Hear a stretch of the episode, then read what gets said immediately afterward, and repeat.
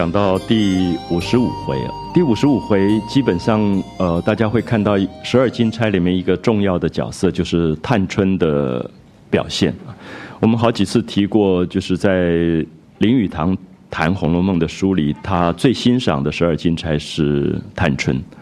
那当然，我想，呃，我们见仁见智啊。对于《红楼梦》，曹雪芹塑造了这么多精彩的这些女性，其实每一个人有她。不可取代的一些重要性。那我想林语堂喜欢探春，我自己的分析是说，探春其实年纪很小，我们知道她是宝玉的妹妹，所以大概推测在我们今天所提到的这个事件发生的时候，她的年龄可能就在十四岁还不到这样的年龄。那大家应该可以推测的出来，十四岁的一个女孩子，今天大概就是啊国三吧这样的年纪。那么探春聪明，呃，能干，头脑非常非常冷静，而且我想她最大的一个特色是，其实她非常的开朗。那所谓的开朗是说我们在人的个性上啊，有时候每一个人的遭遇虽然不太相同，可是碰到同一个遭遇的时候，其实每个人的反应也不太相同。那如果碰到一个事件，特别能够考验出这个人他在。性格上面，有些人是比较往消极去想，有些人就是往积极去想。那我们说探春比较开朗，就是她很少把自己置放在一个消极的状态或者沮丧、呃绝望的状态啊。比如说这一点就跟林黛玉很不同。林黛玉常常一个事件发生的时候，她是常常往非常虚幻去思考的。哦，这里面没有任何的好坏。我想每个人的性格其实跟他身体的体质。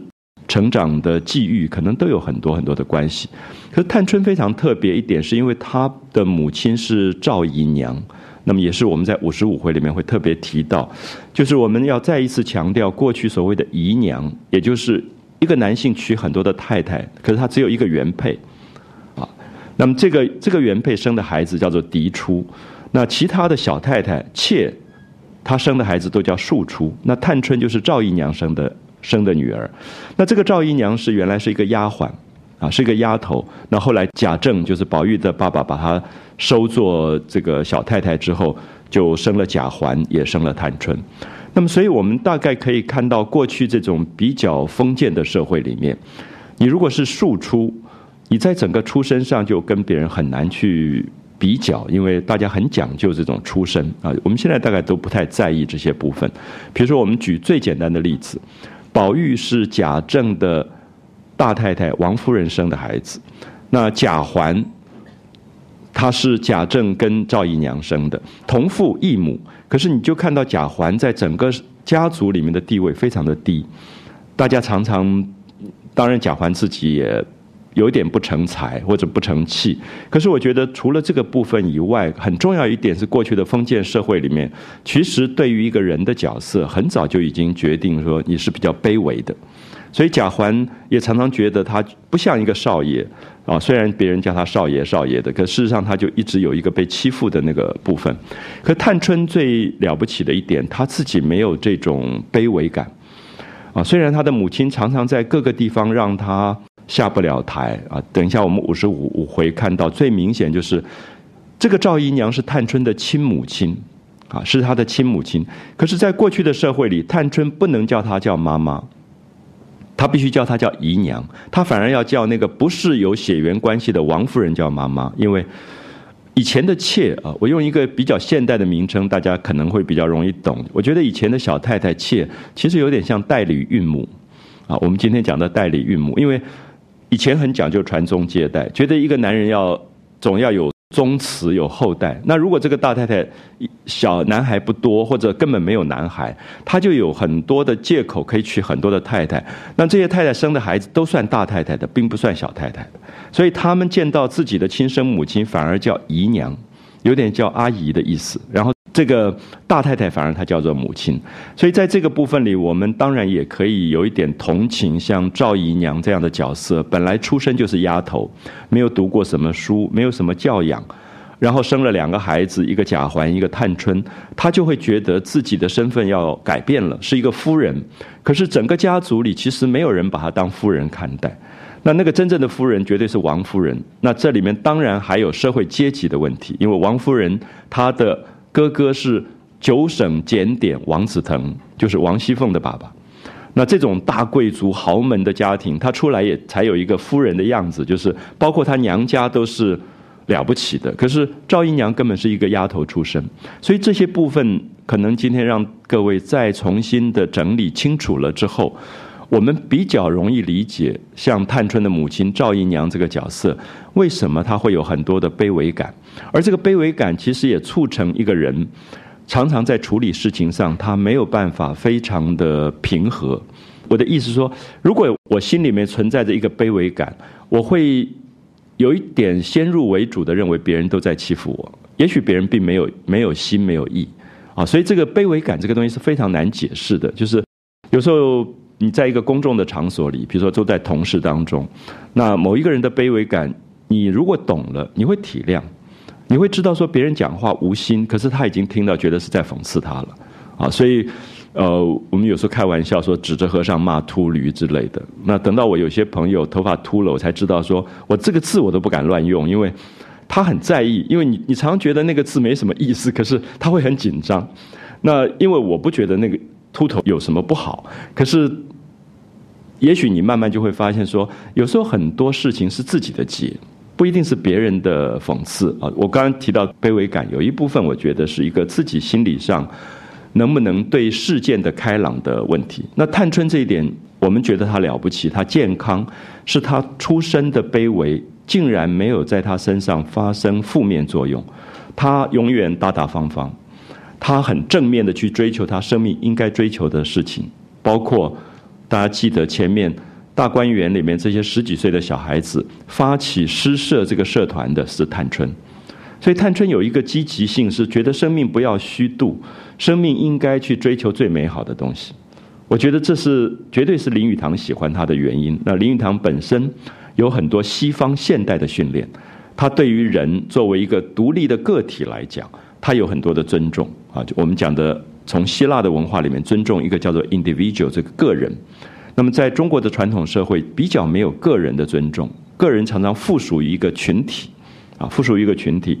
所以一般人会觉得这个探春是庶出，是因为她妈妈是小太太，她妈妈又是丫头，好像就造成她永远不能翻身。可是探春会觉得那跟我有什么关系？那是我妈妈，那我妈妈的好或者不好。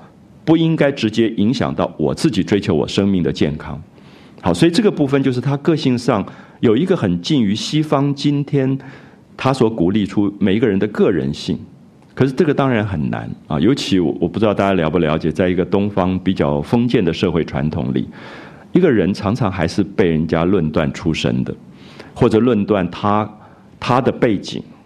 很难是独立的去思考他是什么什么人啊，所以，我我相信这些部分，呃，都会让我觉得林语堂当年在十二金钗里特别挑出探春来鼓励，我觉得是刚好是五四运动，就是鼓励每一个人活出自己，那不要去论出身，也不要论你家族在这个社会里面，或者他的兄弟做了什么，他姐妹做了什么，甚至我们知道在西方的社会。一个丈夫做了什么事，对太太都不见得有影响。我们知道克林顿就没有影响到希拉蕊，就是他就是他自己，啊，他表现出他自己在社会里面的一个独立的个体。可是我相信，如果在我们的社会里，今天克林顿那样的丈夫的事件，可能会影响到那个妻子，他的政治前途各方面可能都会影响。所以这些部分也许让我们思考到，探春可能是。在《红楼梦》十二金钗里面，在现代的意义里面，值得我们再去思考的一个人。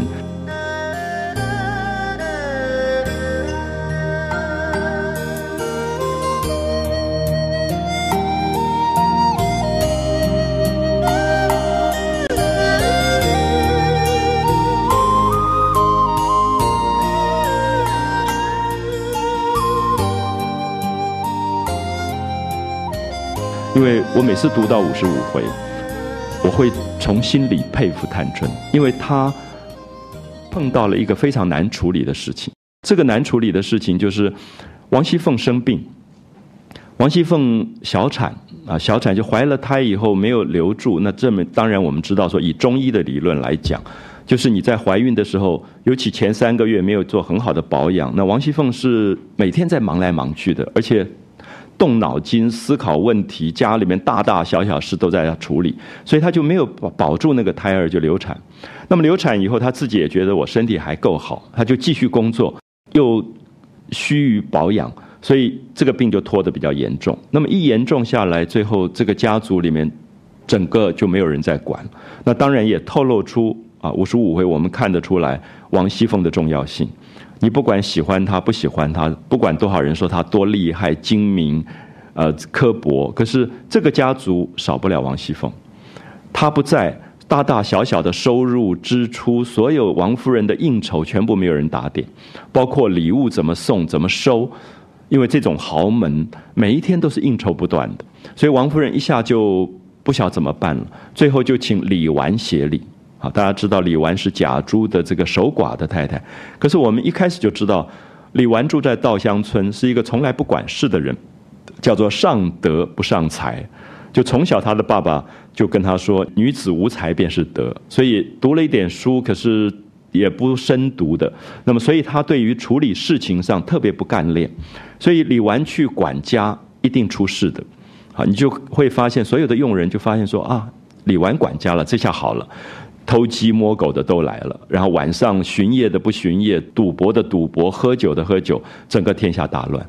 所以我想五十五回也透露出，有时候管理是一个非常难的事情啊。我们常说这个企业有一个经理，我们大家都恨他，因为刻薄的要命，什么永远是对下人很凶啊，就是很严的管理。可是你会发现，可能换了一个经理是李纨这样经理，这个企业就垮了啊，其实也就维持不下去。那。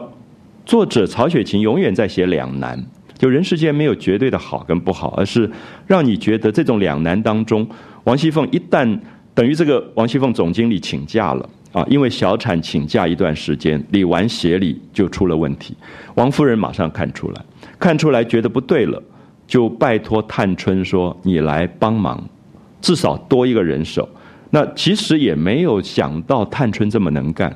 因为十四岁以前的女孩子，你大概也看不出她能干到什么程度啊，顶多班长做的还不错，或者什么文艺股长做的不错。可是大事没有经验过，所以别人也都不怕。别人觉得十四岁的女孩子来代理总经理，谁会怕她？那所以照样赌博，照样喝酒。那探春也不露声色，就是坐在那个位置上，因为她是来协助李纨的，所以一切事情还是问李纨。那。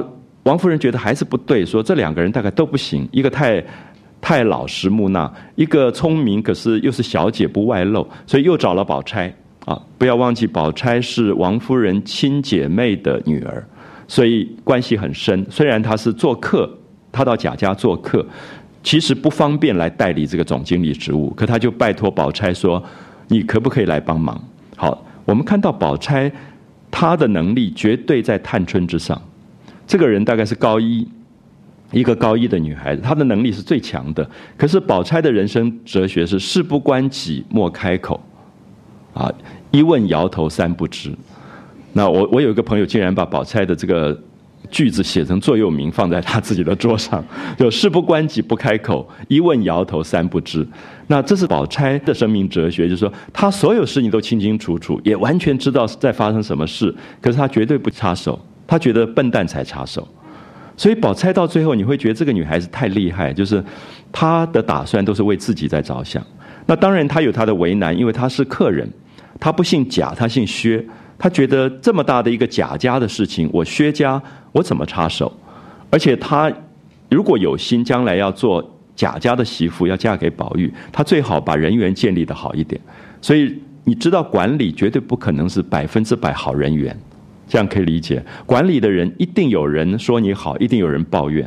那宝钗做到上上下下三百口人都说她好，这个人不是管理人才，啊，他其实就是在做人，他就在做人。所以我们看到宝钗的所谓的事不关己不开口，一问摇头三不知，其实是过去的社会里的某一类人的生命哲学。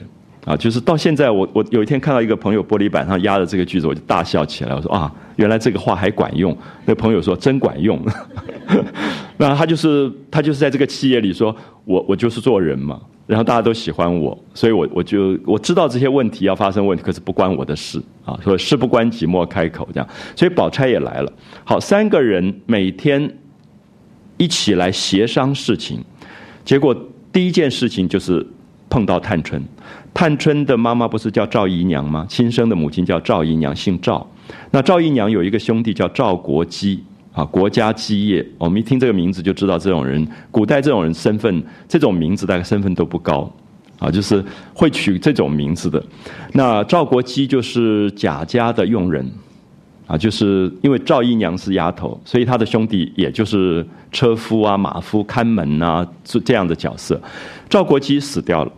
死掉以后，就有一个管家吴心登啊，吴心登家的就是吴心登的太太，她是一个管家，他就跑来问说：赵国基死了，那我们要丧礼要发丧，那贾家有一定的规矩，要给多少钱？这样，然后垂手侍立。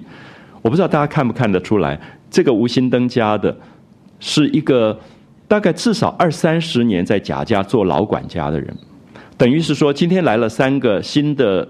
经理都是年轻的，上任一个月才一个月。那这个人是二三十年的一个老处长，然后他就来说：“哎，发生了一个事情，怎么处理？”我不知道大家有没有看得出来，这个处长在整这三个年轻的经理，因为这三个年轻经理才来一个月，刚刚上任都没有经验。可是这个老处长不可能不知道赵国基死应该给多少钱，因为贾家有很多的规矩的。那有的是给二十四两，啊，发送二十四两银子；有的是四十两。如果是所谓的家里面的，就是说世世代代做贾家的奴才的，大概是二十四两；如果是外头新买进来的奴才，大概是四十两。它是有一定规矩的。可是这个处长的厉害，就是说，在座的朋友，如果下次去上任做什么总经理，你就注意一下，就是说，如果有一个老处长来报告说，哎，发生了什么事要怎么处理，你你试试看，他可能在他在考你，就他要看看我们叫做欺幼主啊，就是你刚刚做总统，其实你。整个大事都不清楚，那那个老处长是比你厉害的，他就在考验我们在社会里，其实到今天恐怕都有这样的状况，就是一个公司里面的老人，其实你很难弄他的。年轻的主管是最危险的，因为那种直升部队进来，他所有的公司的制度什么他都不了解，他其实管不住，根本管不住。所以这个时候吴新登就在讲说，到底多少钱什么？那李纨说，哎，那李纨就问说。一般是多少两？那吴心登就报告说某某人最近过世，那是给四十两，他就出去了。那吴心登说，李纨就说好，那就照办四十两，觉得小事嘛，无所谓。这个时候，探春表现出来，因为探春知道赵国基是他舅舅，别人都在等着看你会不会因为你舅舅徇私，这样可以了解吗？所以，特别是说事情跟你有关的时候，探春立刻敏感起来了。就探春就把吴心登说慢着，你进来。说有没有账册？说过去的账册，这两三年当中谁死了是怎么发丧的？我要调查。你为什么不报告一下？你是处长哎，不是我是处长。你处长的责任是什么？你要把所有的事情先向我报告。我是总经理，我只裁决而已。我批你一半，那你要先要拟出来啊。所以他说你是老人，你怎么会这样做事情？好，十四岁，你想想看，一个国三女生第一次露出来说这些老家伙不好弄。而且他当面给他难堪，说：“你是这边的老人，你怎么不报告一下这个事情应该怎么办？你为什么就叫我批了？”好，所以我想今天我们在座有时候真的会吓一跳，就探春的了不起，就是说，我相信我今天如果去一个学校，包括我我刚接了系主任，因为你这个系里面可能有很多人比你资历深，他们其实比你熟悉整个运作的规则，其实应该了解到说，哎，他们应该先报告这个系里面大概怎么走，而不是。立刻说：“哎，你你要批示，要怎么做？所以我想这里面有职权的划分啊。我是权，我是总经理，我有权。可是职业上的专业性，你们处长是在干嘛？那我要你处长干嘛？如果这个事情是二十四两或四十两，要我总经理去决定的话，你们处长要干嘛？所以探春这个时候就露了一手，而且特别是刚刚提到，因为牵涉到他的舅舅，如果是应该给二十四两，最后给了四十两的话。”别人就会讲说：“你看这个总经理，因为是他自己的亲舅舅，他就给了四十两，不合规矩了。所以探春的精明跟干练一下露出来了，啊，就是平常他也是不讲话的，可是这个时候牵涉到他自己，可是这里面当然为难，这个为难说他就冷嘲热讽讲了一顿这个吴心登这个管家说，你们在这里做事做这么老的人，你怎么会这些事情都不知道，还要来问我啊？好，就不照办说不给四十两，只给二十四两。大家知道接下来要吵的是谁？赵姨娘。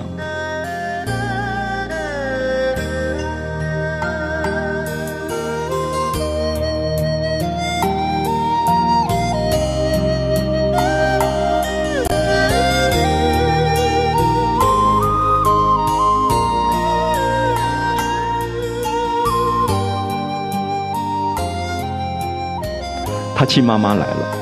好，你上任一个月，你的总经理房间忽然妈妈来了，然后所有人都站起来，然后探春就说：“哎，赵姨娘，你干嘛？你在哭？说你有什么？谁欺负了你？”他没有叫他妈妈哦，他在总经理房间叫他姨娘。所以注意一下，就他分得清清楚楚，说我是总经理，那么今天在公众场所，你是私人关系，他就说谁欺负了你，我来给你做主。那赵姨娘说你在欺负我，那探春就说这话怎么讲？他说：“你自己亲舅舅死了，你多给他几两会怎么样？你就要把它扣掉，现在变成二十四两。好，大家如果有一天碰到这种事，你大概很惨，就是这是亲母亲，而且在你上任的第一一个月的总经理房间给你难堪。那探春就指责他的这个母亲。那这些部分，我想会有一个为难，因为我记得以前我们在年轻的时候读这一段，有朋友就不赞成，觉得探春太过了，觉得自己亲妈妈来。”他怎么会讲话这样？他说：“我的妈妈是谁？我的妈妈是王夫人。”他就口口声说你是姨娘，那很多人就觉得太过。可是你要注意到，这个时候他是总经理，他如果在总经理的房间里面徇私的话，他以后的事情都不要管了。所以这里面的公跟私的界限，其实我也一直觉得五十五回是非常精彩的一段，就是我们到今天对于公跟私的界限，其实有时候真的不清楚，就是到底。这个人应不应该用她丈夫的公务车？这种问题，我们今天还会发生。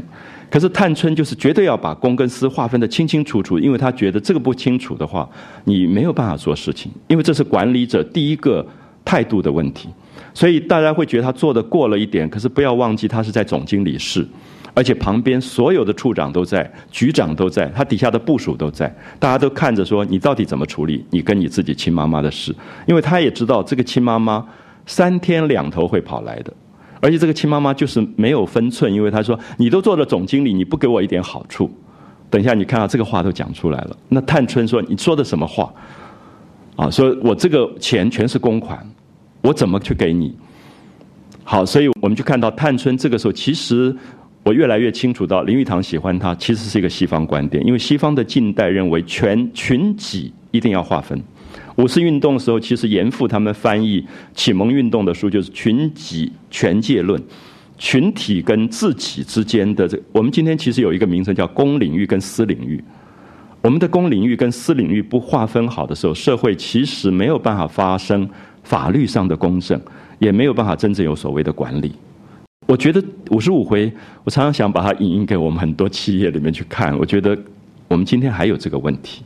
还是有这个问题，就是群跟己、公领域跟私领域其实是不清楚的，因为自古以来，这个封建的文化里不太去划分这个部分，公跟私始终不清楚的。那么，所以它也变成这个文化，这个华人文化当中走向现代化最大的一个阻碍，因为它推动不了。因为探春在这里，只要一徇私以后，每个人都说，那我们都可以徇私啊。所以他必须在他自己舅舅死掉的这个事情上，他要做出一个榜样出来啊！所以下面当然你知道这个东西多为难，在处理上，他的那个总经理、代理总经理的身份，他必须把握的非常非常好。可是我还是觉得，等下如果有机会休息的时候，在座的朋友，你们也可以讨论争议一下，因为我记得以前我们读这段的时候，同学之间争议很大，是有人觉得探春。不应该这样，觉得是亲亲妈妈，亲妈妈再怎么样也不不应该这样。那我的想法是，我幸好没有去做那个总经理。如果做了总经理，我妈妈每天来要钱，然后当着所有的人说：“哎，你你把那个下个月公款给我，我到底要怎么办？”就是其实赵姨娘是有一点这个角色，就是因为她分不清楚这个部分。所以即使说她要求探春说。哎，你亲舅舅死了，那家里也很苦，你就不要二十四两、四十两。可是也不是不应该是在议事厅，就是总经理室去讲这个话。然后他完全没有这个公跟私领域之间的这个划分的时候，这个时候探春就拍桌子了，就是告诉这个母亲说：“我现在是总经理，我不是你女儿。我不知道大家了不了解总经理的角色跟做女儿的角色冲突的时候怎么办。”我相信我们今天都常常发生这一类的问题，就是你的角色其实有时候是会混淆，在那个封建伦理里面的角色，跟你属于公领域的那个职务的角色，它有可能会冲突。那你怎么去去转换？啊，我我觉得恐怕是我们今天最值得去思考的一个部分。所以这一段我一直很喜欢啊，五十五回我们看着文本的时候，大家来一步一步看到探春怎么露出她的精明跟能干出来。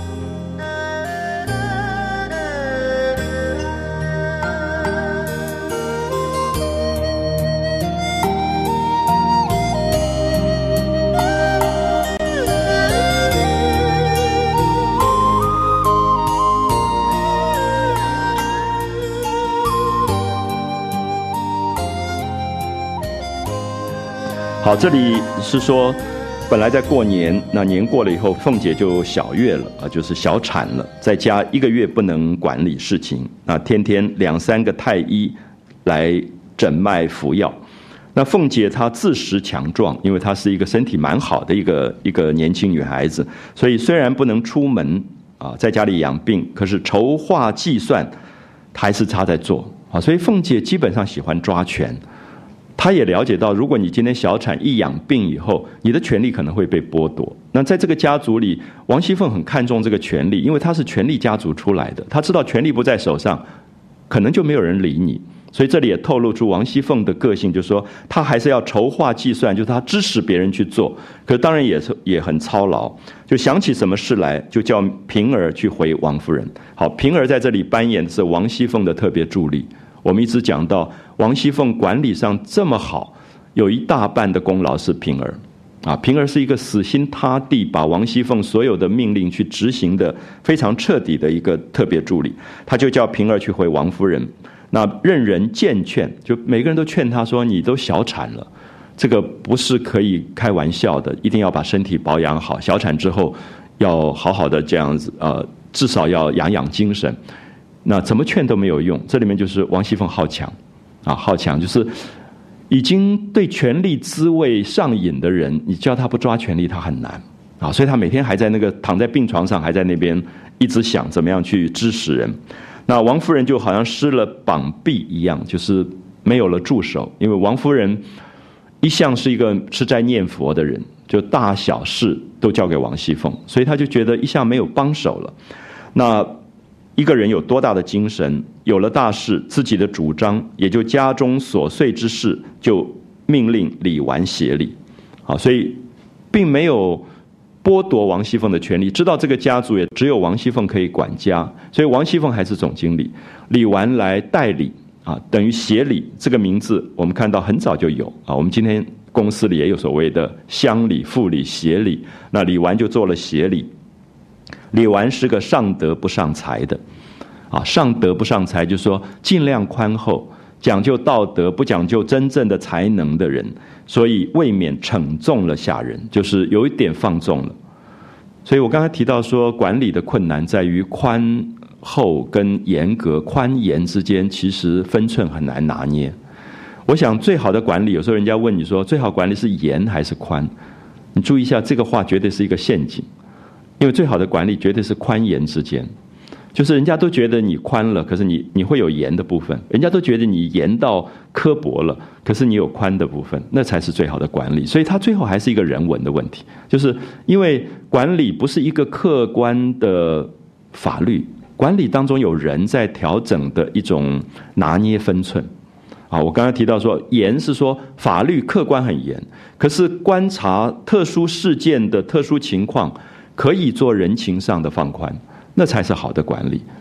那绝对的严跟绝对的宽，恐怕都不是一个好的管理。所以，当李纨一味的宽的时候，最后就惩重了下人，就是所有的该罚的都没有罚，所以就放纵了。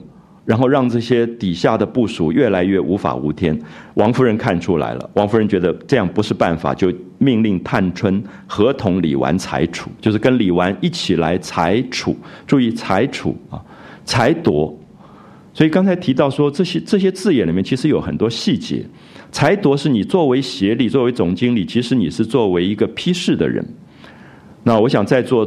大概在公司机关待过的都应该知道，说公文本身一定有它的某一个专属的单位，它来拟办啊。比如说，呃，我作为一个主管，我看到一个公文的时候，这个人说啊，发生了什么事，那我拟办一二三，然后我选说好照第一点去办，或者稍微批示一下。总经理不应该是在那个拟办的人。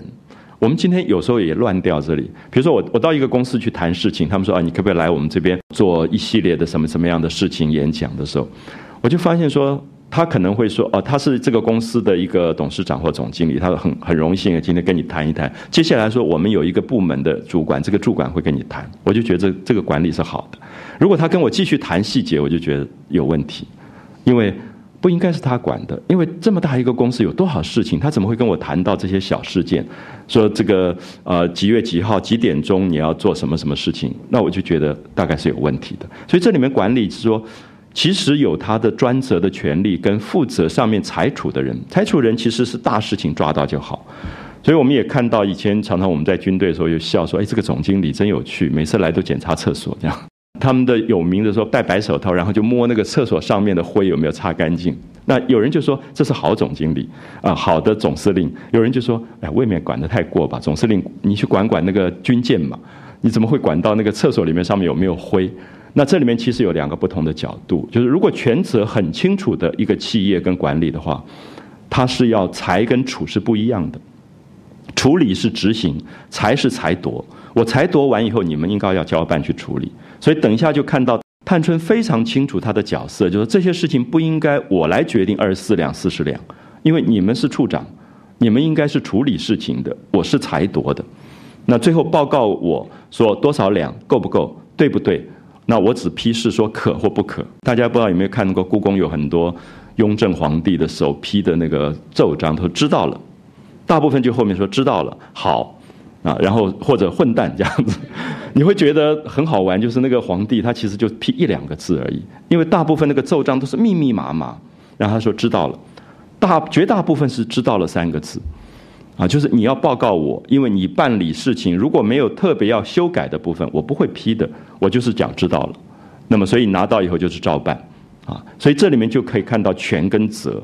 那我我觉得我们今天常常谈到一个社会的进步。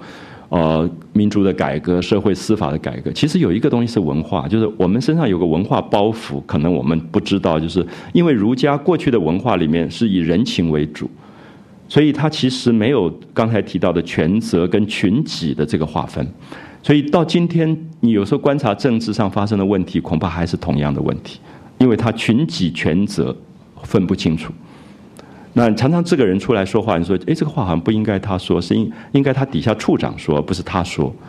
那你就知道说，可能包括国家管理都会出问题。就是这个是应该是总统说，还院长说，还是部长说，他应该有等级的。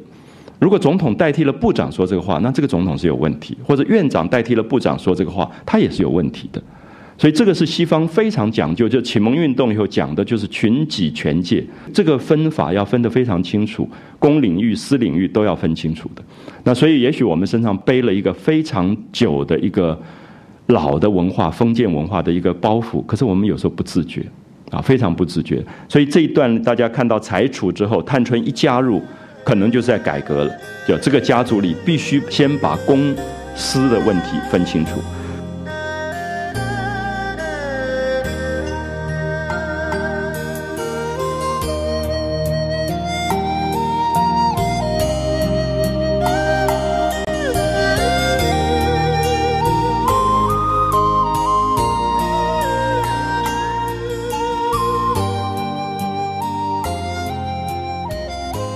一般人都说哈，过了一个月以后，凤姐小产，病应该会好。那好了以后，这个总经理的职位还是王熙凤的，仍交予她。可是谁知道凤姐禀赋血气不足，就是她先天其实血气不足，年幼不知保养，平生争强斗智，心力使亏，所以虽然是小产，着实亏虚下来。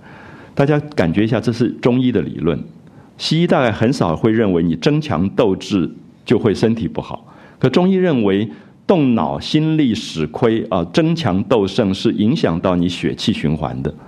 所以这个很有趣，就是西医里面大概你讲这个东西讲不讲不通，什么叫争强斗胜，怎么身体会不好？可中医非常重视这个，就认为一个人耗太多的精力，思虑太细，其实都是影响身体的。比如说，我们都知道黛玉身体的弱，是因为她太敏感，他许多思虑小小东西，他都在计较。你会觉得那个大辣辣憨憨的人，他身体反而很好。好，所以这个是中医，因为中医相信身体的好坏是一个整体循环，啊，一个整体循环。所以你就谈到说，因为王熙凤争强斗胜，平常就喜欢跟人家去斗智的，所以他的心力用的太多，所以。虽然小产，可着实亏虚下来。一个月之后，复添了下红之症，下面流血。那这个当然是严重的妇女病啊！尤其以中医理论来讲，这个病是身体失元气的一个最重要的根本啊，就是添了下红之症。那他因为好强，不肯说出来啊，不肯跟人家讲，因为你讲了以后，别人就觉得这不得了。下红之症应该要赶快保养，而且一保养可能是半年一年的事情。那还有。练倦那个权力，他不肯放手，所以他就不肯讲。那众人见他面目黄瘦，看他脸越来越黄，越来越瘦，就知道失于调养，就不敢让他操心。那慢慢的，有些事情也不敢让他知道，不要让他操劳了。他自己也怕成了大症，一笑与人，就想偷空调养，恨不得一时复旧如常。谁知一时难全，好调养到八九月间。有没有发现已经半年过去了？就是这一次调养，一调养从过年以后一月大概调养到八九月，过了大半年。可是这是后话，所以作者的意思说，其实现在要回到探春、李纨刚刚管理一个月左右的事情发生的事情。那么之后大概有半年的时间是由这三个人管理，就是王熙凤在请病假啊，王熙凤请病假。所以我们看到呃，王夫人。看到这个王熙凤身体这个样子，那探春跟李纨奏难谢事，就是暂时只好继续代理，啊，不能够推卸责任，所以园中人多，害怕失于照管，所以特别请了宝钗来，好，再请第三个，觉得李纨不够，因为李纨太老实，探春探春好像也不够，因为年纪太小，那么就找一个宝钗，啊，宝钗绝对是可以管家，我们。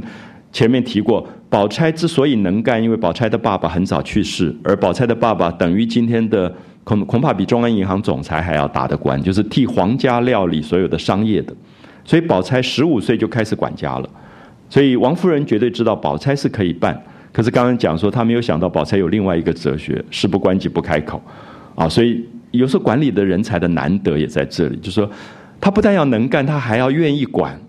那宝钗是有这个能力，可是她根本不愿意管，她所有事情她都看出来，也知道这个家族问题在哪里，可是事不关己，她就不愿意管。好，所以我们看到现在就变成三个人在要要管家了，那就托宝钗说要各处小心，那老婆子们不中用，得空就斗牌吃酒啊，这些老家人很难管理的啊，尤其是老家人，因为你所有家族里面的漏洞他都知道。什么时候他可以去打牌赌博？什么时候可以偷喝酒？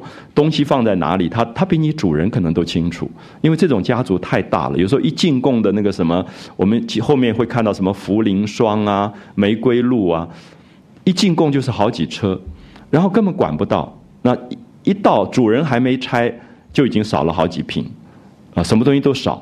那这就是因为老家人太久了以后，他比你懂，他比你知道。啊，所以那个年轻的主人根本管不了他们，所以白天里睡觉，夜里就斗牌啊，白天不做事情，晚上就赌博。那王夫人说她都知道。那凤丫头在外头啊，王熙凤在外头，他们还有一个惧怕，就因为王熙凤管得很严。那如今他们该取变了啊，这下不得了，根本就管不住。所以王夫人虽然不是一个很好的管理人才，可是王夫人知道。所以我我觉得王夫人的角色有点像董事长。就是他要对贾母这些股东负责，所以他任命王熙凤做总经理。其实他是一个很好的董事长，他就授权说你来管。可是现在王熙凤不能管，他就知道问题出来了，那怎么办？就找了三个人，看看这三个人加起来能不能有一点王熙凤的这种威严，同样的威严啊。那他就跟宝钗说：“你是一个妥当的人，你兄弟姐妹们他们都还小，我也没功夫，你替我辛苦两天。”照看照看，有想不到的事，你来告诉我，别等老太太问出来，啊，就是这个家族里面最大的一个长辈是贾母，不要让贾母问了。贾母如果一一旦问出来的话，到时候就没话回，就很丢脸，因为他们做儿媳妇的就会觉得有失职责啊，就拜托了宝钗。那他说你只管说，如果这些部署。这些佣人如果不听，你来告诉我，别弄出大事来才好。好，宝钗听说了以后，就只好答应了。那刚好是孟春啊，就是春天到快要结尾、中间结尾的时候，到了孟春，黛玉每年到这个时候就会犯咳嗽、犯症。我不知道大家会不会觉得，中医的理论一直认为春夏之交是最容易发病的，就是这个，其实这个季节大概在之前就出现。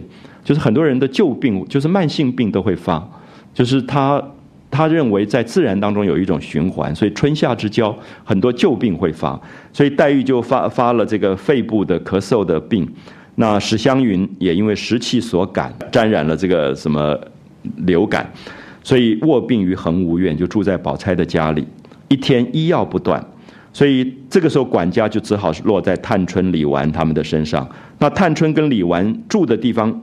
有一段距离，啊，住的不是很近，所以两个人最近一起来管理事情，有一点不方便，那所以来往回话要跑来跑去的，所以两个人最后就商量说，这样好了，我们两个人共同找一个办公室，那我们每天早上就固定到那边去上班，所以不用两边从稻香村啊这样子，呃。六峰轩这样跑来跑去的，所以每天早晨就到园门口大观园门口南边有三间的小花厅上。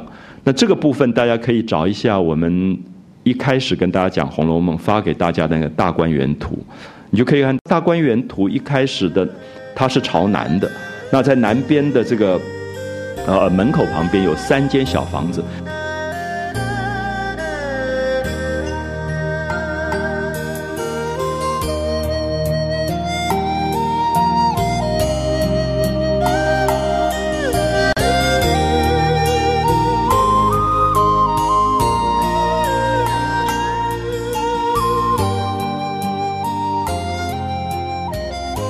三间小房子，呃，它是给当年大家记不记得？大观园是为了迎接贵妃回来所盖的，所以有很多太监，皇宫里有很多太监，这些太监要休息的地方就盖了三间小房。那等到贵妃不回来之后，没有太监，所以这三间小房就空在那里，就变成巡夜的一些呃。老妈妈常常聚在那个地方，所以大家就叫这个地方叫议事厅，就是有什么事情商量，就在那个地方商量一下。所以这种房子有一点像我们今天一个大厦的门厅，啊，大厦的门厅就是刚好在门口，然后也也好像适合一个管理人在那个地方每天商量一下事情，就是有底下的部署来回报事情，你来裁夺的一个部分。其实不是一个真正的办公室，只是一个临时让探春、李纨、宝钗坐在那边，大家来报告以后去裁夺的这样的一个一个地方。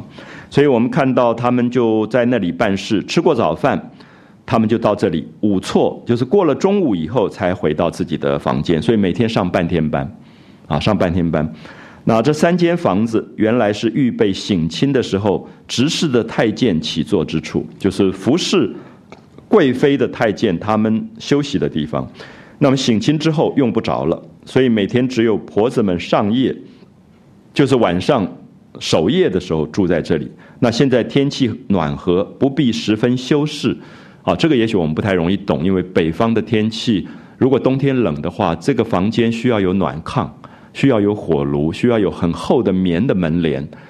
那这是我们不太了解的东西。可是现在已经到了孟春，就是春末了，天气慢慢转暖了，所以这个房间就不需要太多的暖气的装备，所以就可以稍微修饰一下、粉刷一下就可以用。那两个人就可以在这里上班了。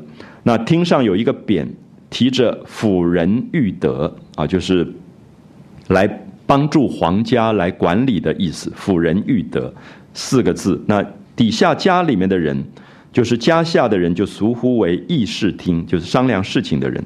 所以李纨、探春每日卯正至此，卯正是早上六点，啊，早上六点上班就到这里来上班，午正方散。五正就是十二点就散了。好，所以我们注意一下，过去我们已经讲过，《红楼梦》里面所有的这些人办事的人手上都有钟表，就是西洋当时荷兰发展出来的小齿轮的表，贾府都有。所以宝玉常常掏出怀表在看，而且同时大部分王熙凤的上班的地方会有挂钟。所以我们前面有讲过，这个刘姥姥来的时候听到一个咚咚咚，不知道那是什么东西的。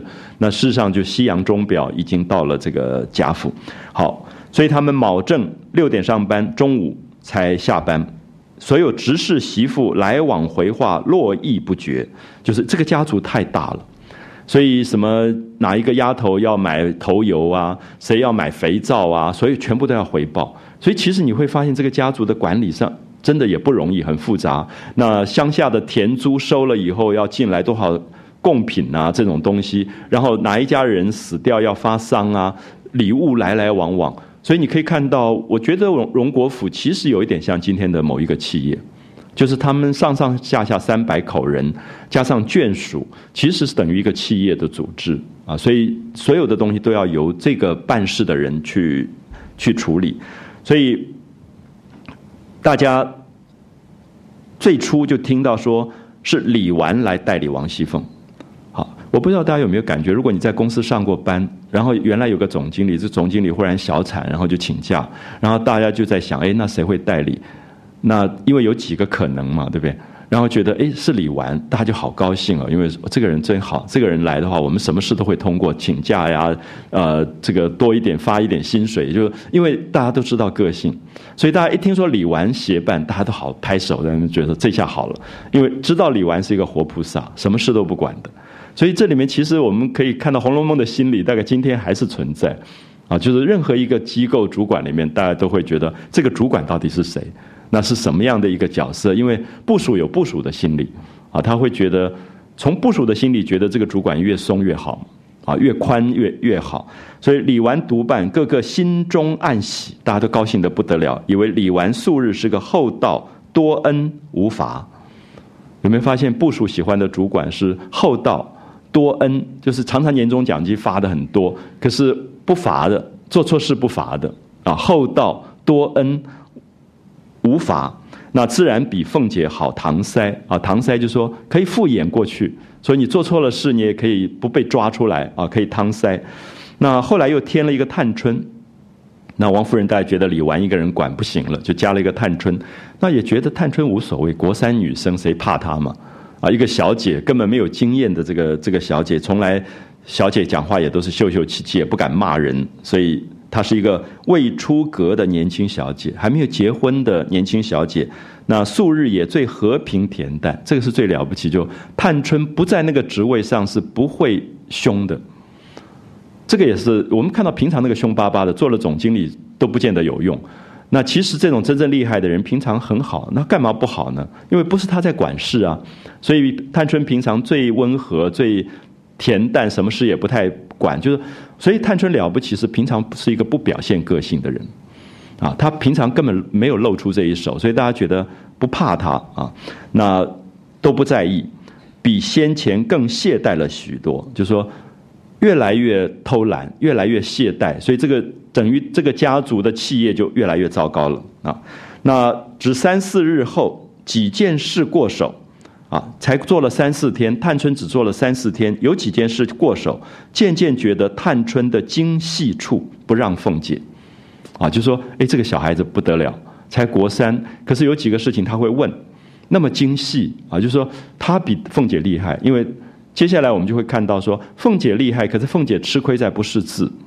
所以凤姐常常假装就坐在那边说好念给我听，然后大家就念那个账簿。可是凤姐很厉害，就挑出说这一笔账怎么会是这样子？因为她记忆力很好，就是加法也很好。她就在那边说这笔账算错了，大家都吓一跳。可探春是识字的，那就更厉害，就是她自己就会看账本。好，所以我们看到这两个人的风格有一点有一点不同那样。那只不过言语安静，性情和顺啊。虽然言语安静，性情和顺，可是其实是一个厉害人物。所以大家会发现，有时候主管有两类，有一类主管像王熙凤，就是说他所有的厉害都外露出来，所以每个人都怕他，有一种威严。可探春这种总经理是平常跟你好好的也没事，可是你事情发生的时候，他绝对抓得出来。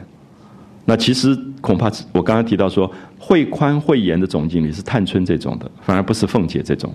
凤姐其实是后来是一味严，那她也觉得说，因为这个家族太大，必须要有很严苛的方法，就是杀鸡儆猴。可探春不太是，她探春是对事不对人的，所以她精细处就是她能够把事情抓出来，可她对人其实没有没有偏见。包括我们等一下看到跟他自己母亲的关系，他其实没有太大的这个偏见啊。好，我们可巧连日王侯公伯世袭，我觉得作者真会写，写到这里就说告诉我们贾家有多忙，公爵、侯爵、伯爵这些世袭官员十几个地方都是荣国府、宁国府非亲及世交之家，就是跟这个家族，大家知道过去这种老的政治关系里面啊，那个送礼真是惊人的不得了。我们小时候有时候去过那个当时做陆军总司令的某一个家里亲戚的家，他们在过年的时候，那光是在弄礼物就是十几个人在准备的，因为每一个地方你都要打点，然后别人送来的礼也是这么多的，你看到你头都昏掉。可是那是一个大学问，就是这个礼物怎么送，怎么怎么去怎么去规范。那有人就开玩笑说，那个礼送来送去，到最后又送回来了，就发现说，诶，他们的衣料送到某一个人家里，最后又又当成别的礼物包装一下，又送回来。就是这个那个年代当中，因为所有的政治上讲究一种关系，啊，讲究一种关系，所以它很复杂。所以我们看到贾家这样的一个一个大家族，已经三四代的富贵，他们跟官场的关系就复杂的不得了。所以有的人升迁，有的人。处将，啊，升迁处将，就说你今天从本来是这个呃屏东县县长去做交通部部长了，这是升迁；有的是处将，从内政部长又回高雄县了。那有的是升，有的降。可是你注意，升跟降都要讲究，因为你必须要观察他将来的政治前途，不是他这一次的升迁跟降。有时候升迁是一个假的，有时候降也是一个假的。这样可以了解，就是官场是其实非常复杂。可是这种老的官员家族，他们是非常理解这个东西，所以有时候是处将的时候，他反而要跑去送礼啊，说啊安慰他什么，因为他知道他没几天他要升。那升的那个人他会躲开，因为他知道这一次升其实是他下一次被打下来，政治前途全部完蛋的开始。这样可以理解吗？我想这几年大家也看得出来啊，其实升迁处将。有时候是是一个假象，可这种家族全部在这里面在玩游戏啊，所以忙得不得了。那或者有的人家里有婚丧红白等事，有人嫁女儿，有人娶媳妇，有人过生日，所以这个王夫人吊贺迎送，每天跑来跑去，跑殡仪馆，跑这个大餐厅去为结婚证婚，所以你看到。我想今天贵夫人跟那时候贵夫人也差不多啊，就是忙来忙去的。那今天更忙，因为飞机要飞来飞去。那以前他还就在比较固定的地方啊，就王夫人就贺吊迎送，应酬不暇。那么，所以这种家族他的忙，其实不见得是我们说生活里面的柴米油盐酱醋茶，可能更大部分是他在整个官场里必须要有这个排场啊，忙是忙在这些部分上。那前边更无人了，就这个家族里面就没有人在管理，因为光是送礼啊、接礼这些东西都很很复杂，所以李纨跟探春两个人就一日皆在厅上起坐啊，本来半天，现在可能一整天都在那边。宝钗也一日在上房监察啊，宝钗也来看，所以用了一个字叫监察，因为宝钗是事不关己不开口，所以监察的意思就是说。稍微提醒一下，说什么什么不够周到。可是宝钗的个性也只能做到监察，她绝对不插手的，因为她觉得真正的事情应该李纨管。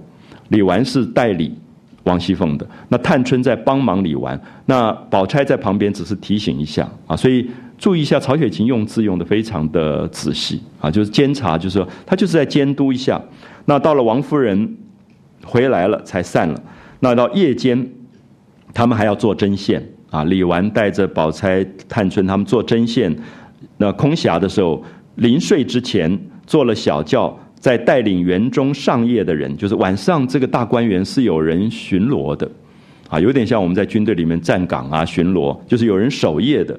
那他们就各处巡查一次。他三个人如此一整理，好像比凤姐当权的时候更谨慎了些。所以这里面大家看到凤姐是严，可是严刚才提到说不是唯一的方法，因为严再严都会有漏洞，因为你一个人的眼睛看到的东西毕竟没有其他人多，所以别人久了以后就知道你严是严，可是你的漏洞在哪里，你一样没有用。那这三个人来了以后，因为是三个人，所以好像多了一些关照啊，多了一些关照，所以大家就觉得。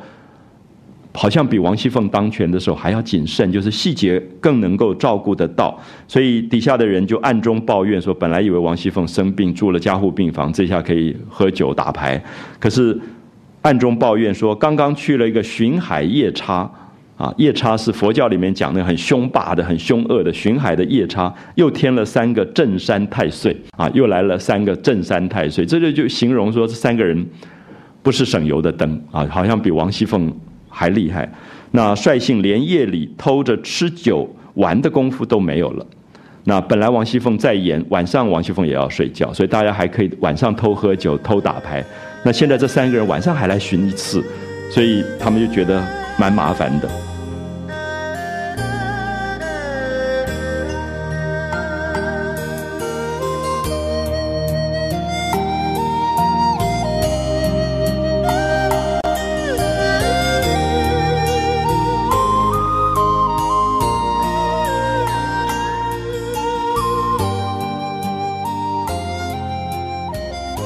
就讲到了正事。这一天，王夫人到锦香侯去复习，一个侯爵家里不知道有人生日啊，或者有请客，所以王夫人就去做客了。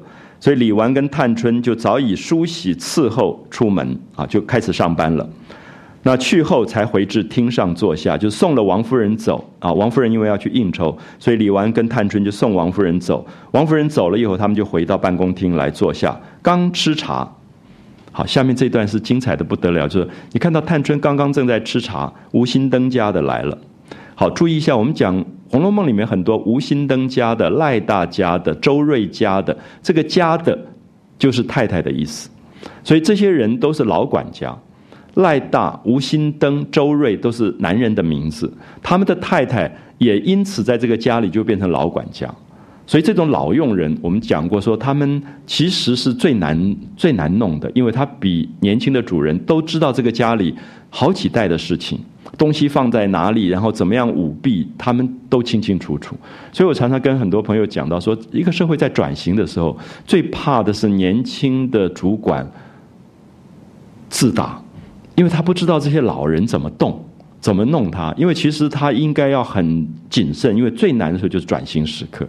常常你看到来一个呃美国的 A B C，然后伯克莱管理 M B A 拿了学位回来，可他进了一个老公司，他完全不知道老公司有老公司的规矩，几天之后就出一大堆的毛病，因为他要把他的他的新管理用进来，不是这么容易，因为人事复杂。啊，人事非常非常复杂，所以我觉得台湾这几年其实常常在看这个，因为有时候你看到七的第二代、第三代回来了，然后因为他们的成长很顺利啊，可能大概初中、高中就送到美国去读书，然后拿一个气管博士、硕士回来，然后就二三十岁漂漂亮亮的，那一身亚曼尼这样子，可是他不知道说这个老企业有老企业的一些他的规矩在那个地方，所以好几次你就很同情，因为你觉得讲话那么稚嫩。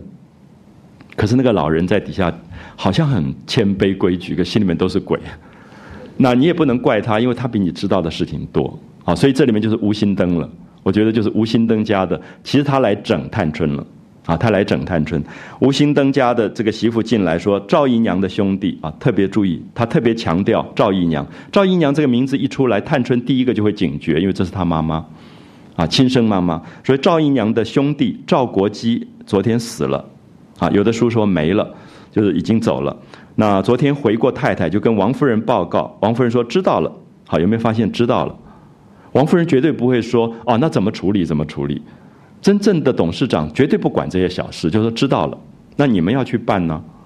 啊，就像刚才讲雍正批示都是知道了啊，知道了就好。可是你你必须要报告，大小事情要报告。他就说知道了，然后叫回姑娘奶奶来，就说你们去报告探春跟李纨，由他们来决定啊，到底应该怎么怎么办。说完就垂手旁视，我觉得这一招是最厉害的。说完以后就垂手很恭敬说你们怎么办？所以其实这里面是吴心登这个老管家已经失职。因为他应该要先报告说，我觉得应该怎么办，那你们来裁处。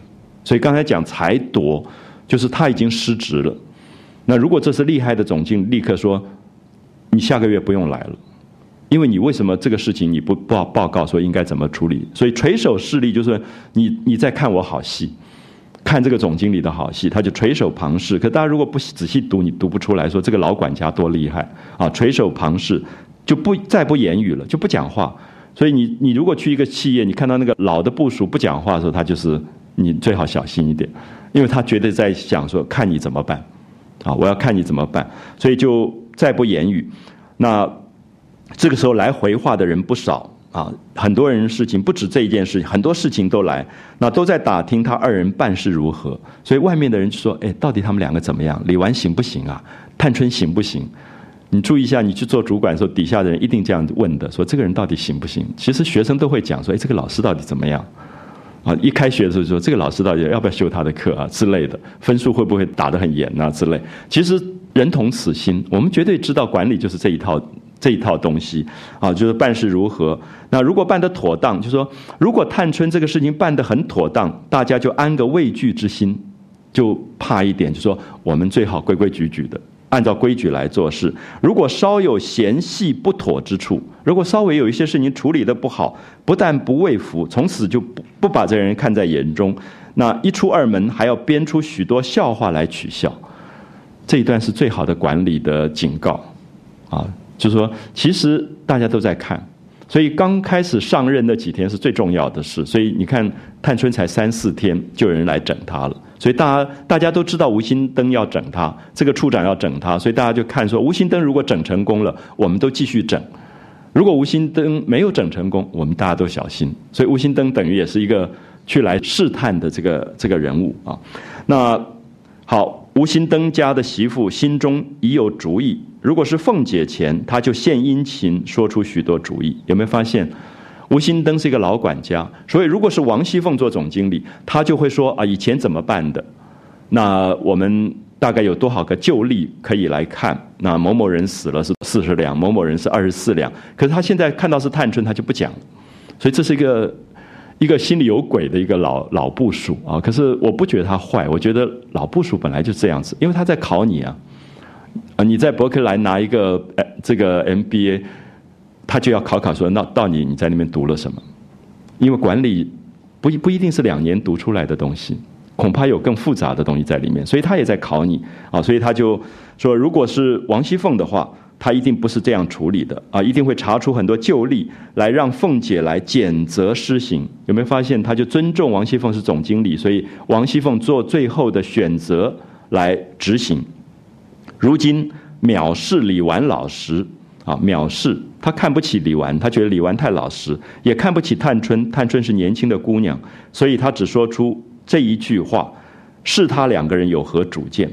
那探春没有露出来，探春就问李纨，因为探春表示说你是代理，你是担任代理总经理，我只是来帮忙，我是特别助理，所以探春的分寸拿捏的很好。说问李纨，李纨就想了一想，就说前天袭人的妈妈死了。我听说赏了银子是四十两，那也赏他四十两吧。好，这个时候我们就看到李纨的不是管理人才了，因为袭人跟赵国基身份不同。大家如果还记得前面，袭人是外面的丫头，就是她不是世代的奴才。赵国基、赵姨娘这里也点出赵国基、赵姨娘、探春他们为什么身份这么卑微？因为这种家族里面有一种。世袭的奴隶，这种奴隶就是签了卖身契的，所以你赵国基生的孩子赵姨娘他们在这里全部世世代代是奴才，其实是没有办法翻身的。所以这是为什么大家可能也觉得探春很可怜，因为他是这样的世代奴才的生下来的孩子。所以这种家生子，所谓的家生子，家里头的奴才通常是二十四两，可是外面买来的新的奴才，他的地位是比较高的，像袭人就是四十两。啊，四十两银子，所以他是有分别的。可是李纨就有一点糊涂了，李纨没有管过家，没有经验，就说：“哎，那就照袭人的办，因为他只知道最近袭人是这样办的。”那吴心登家的媳妇听了，忙答应个是，有没有感觉他赶快说是？他就要准备出去说笑话了，就说：“你看这个新的总经理根本不行，把事情都办错，大家就要开始底下部署就要整他了。”所以忙答应个是，那接了对牌就走。对牌是什么？就是说去领钱的东西，就是他拿了对牌，就是我我批了公文以后，我批下来对牌，你到收收支处，你去领四十两，去给赵国几家。他拿了对牌就走。好，探春露出来了。探春说：“你且回来。”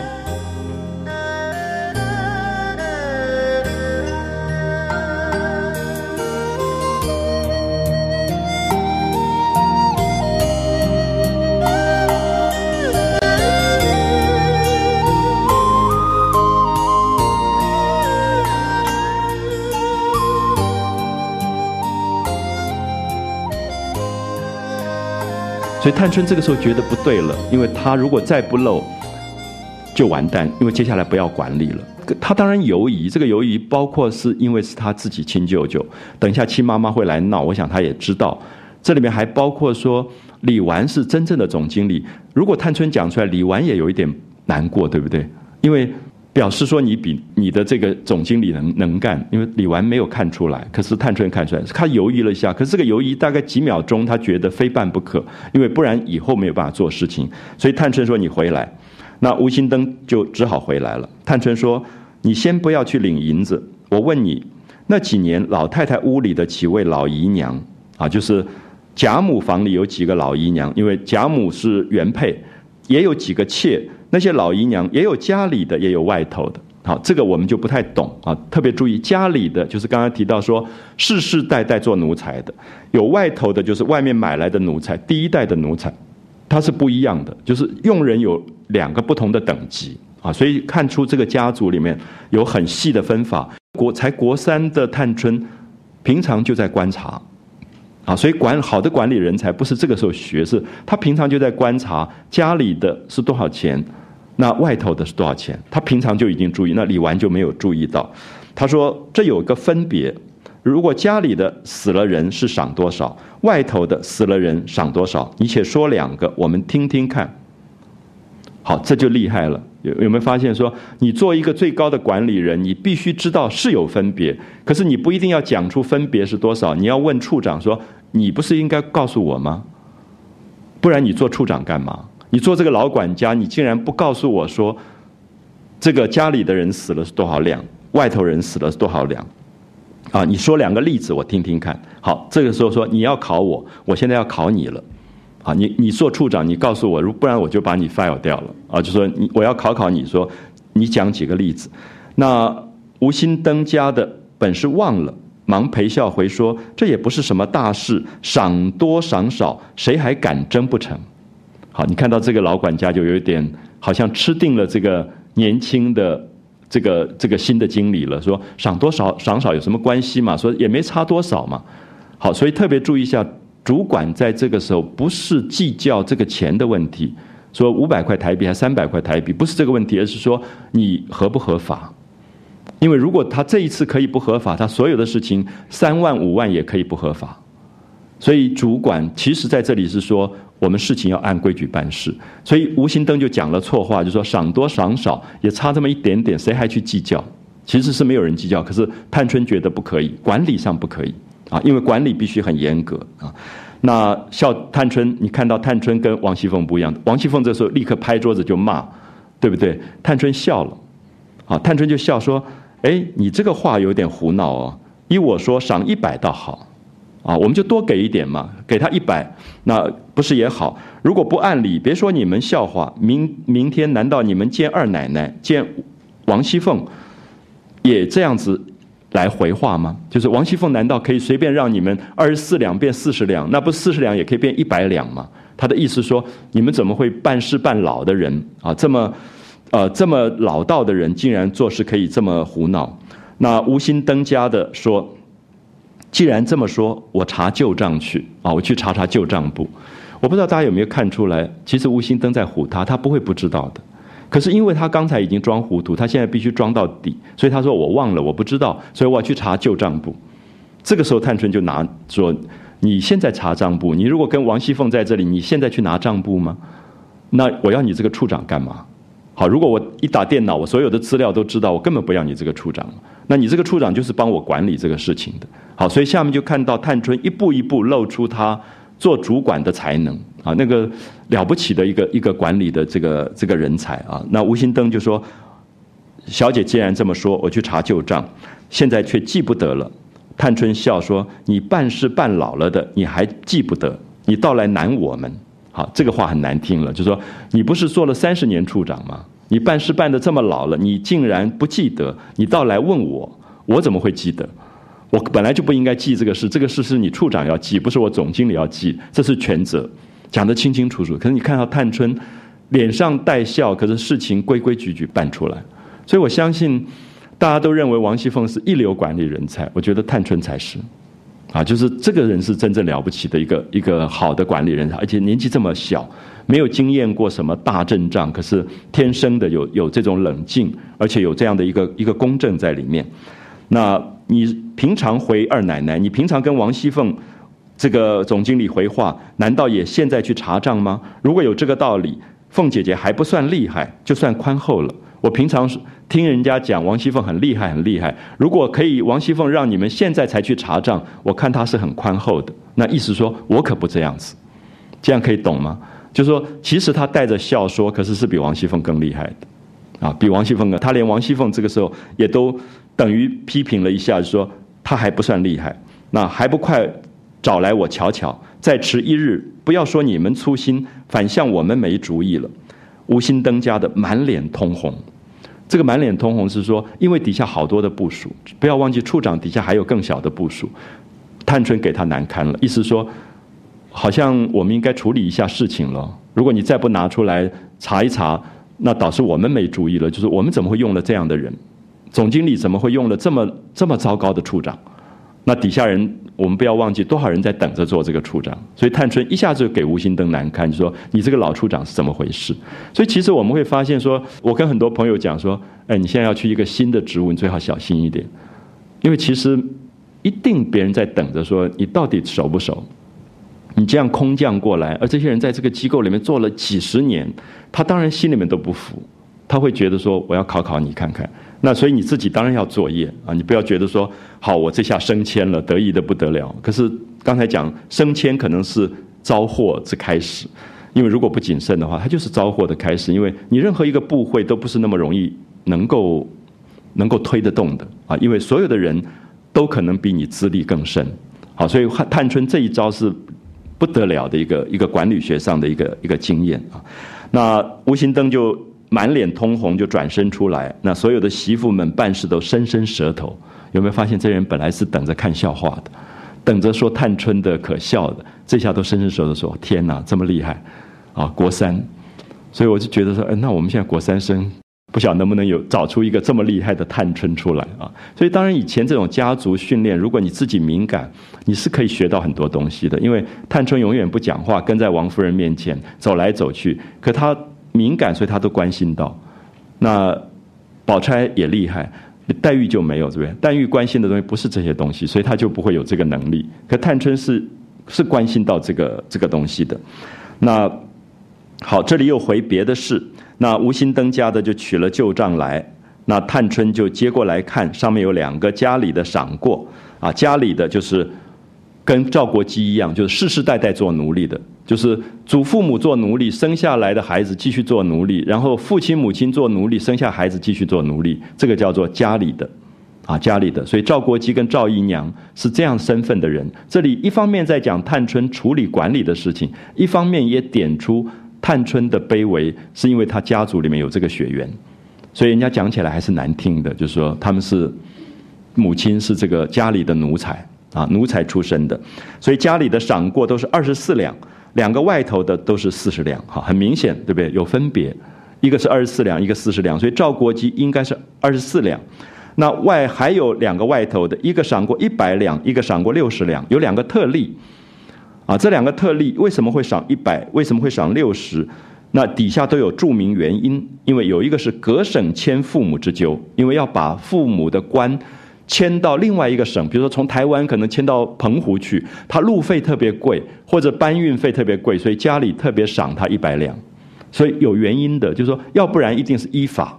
如果不依法的话，一定有特例来赏。所以一个是各省迁父母之咎，外赏六十两；一个是现买葬地，外赏二十两。啊，都有特例。